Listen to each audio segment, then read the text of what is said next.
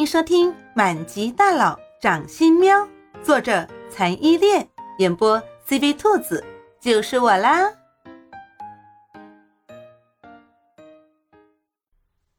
第四十二章，听王爷爷讲那过去的事情二。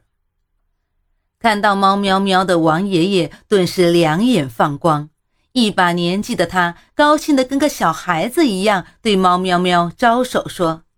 来来来，猫喵喵，快到爷爷这里来，爷爷给你准备了好吃的。猫喵喵看到跟上次在医院见到判若两人的王爷爷，也是一愣，随即就认出来了，屁颠屁颠的跑到王爷爷的身边坐下。虽然不知道是不是自己的功劳，但是看到王爷爷身体恢复的这么好，他还是很高兴的。猫喵喵一在王爷爷的身边坐下，王爷爷就从衣兜里拿出了小鱼干，一条一条的喂给猫喵喵吃。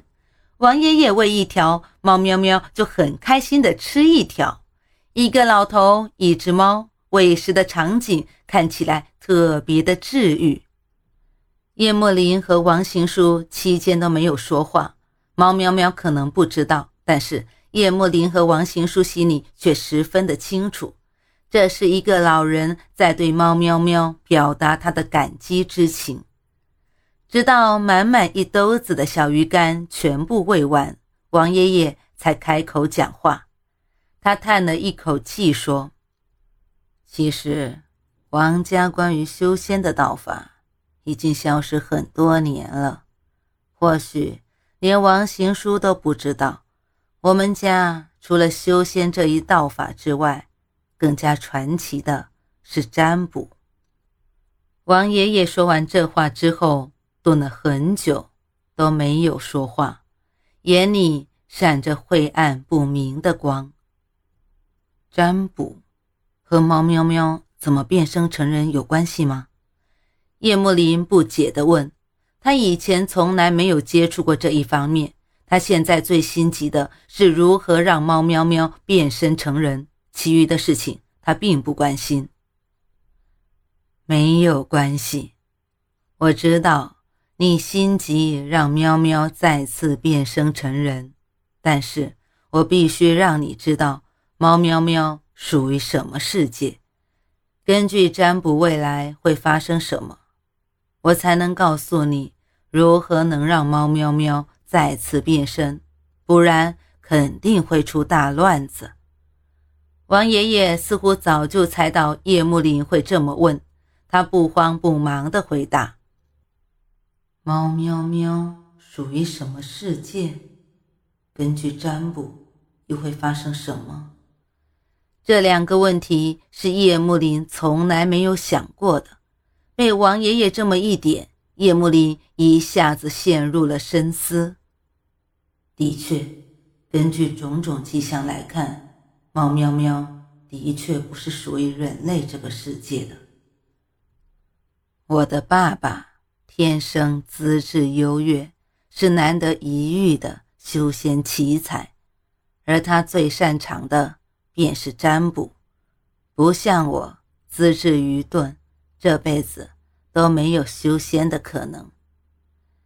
在我小的时候，我爸爸就告诉过我，我七十八岁这一年会有一个坎，会得到来自仙界之人的帮助，平安度过。王爷爷说得很平静，他的眼里却透露着崇敬。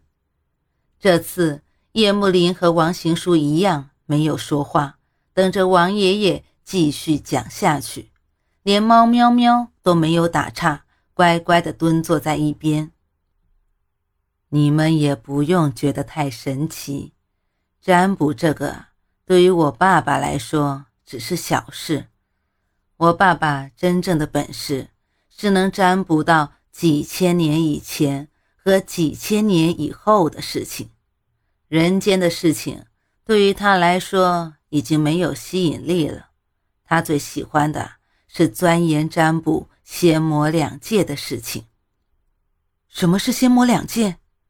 这次叶慕林忍住了没发问。王新书忍不住问了：“要不是今天爷爷这么说，估计他身为一个王家人，恐怕这一辈子都不会知道王家祖宗的这些事情，还有除这个世界之外的另一个世界。”这次王爷爷倒是很详细的解释了。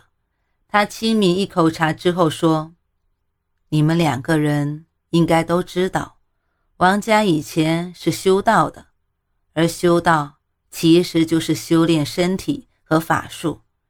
当身体和法术都达到一定程度之后，就可以打开通往另一个世界的门。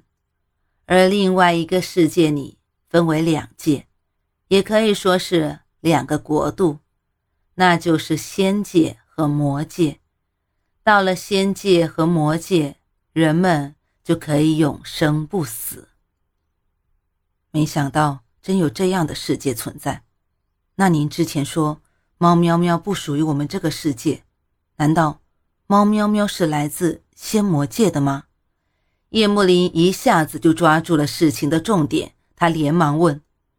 王爷爷忍不住赞赏的点了点头，说：“是的，你很聪明。”这不可能，叶慕林下意识的出口否决。喵喵，它只是一只出生未满两个月的小猫，生它的妈妈我还知道在哪呢。它怎么可能是有一定道行，又是来自仙界的？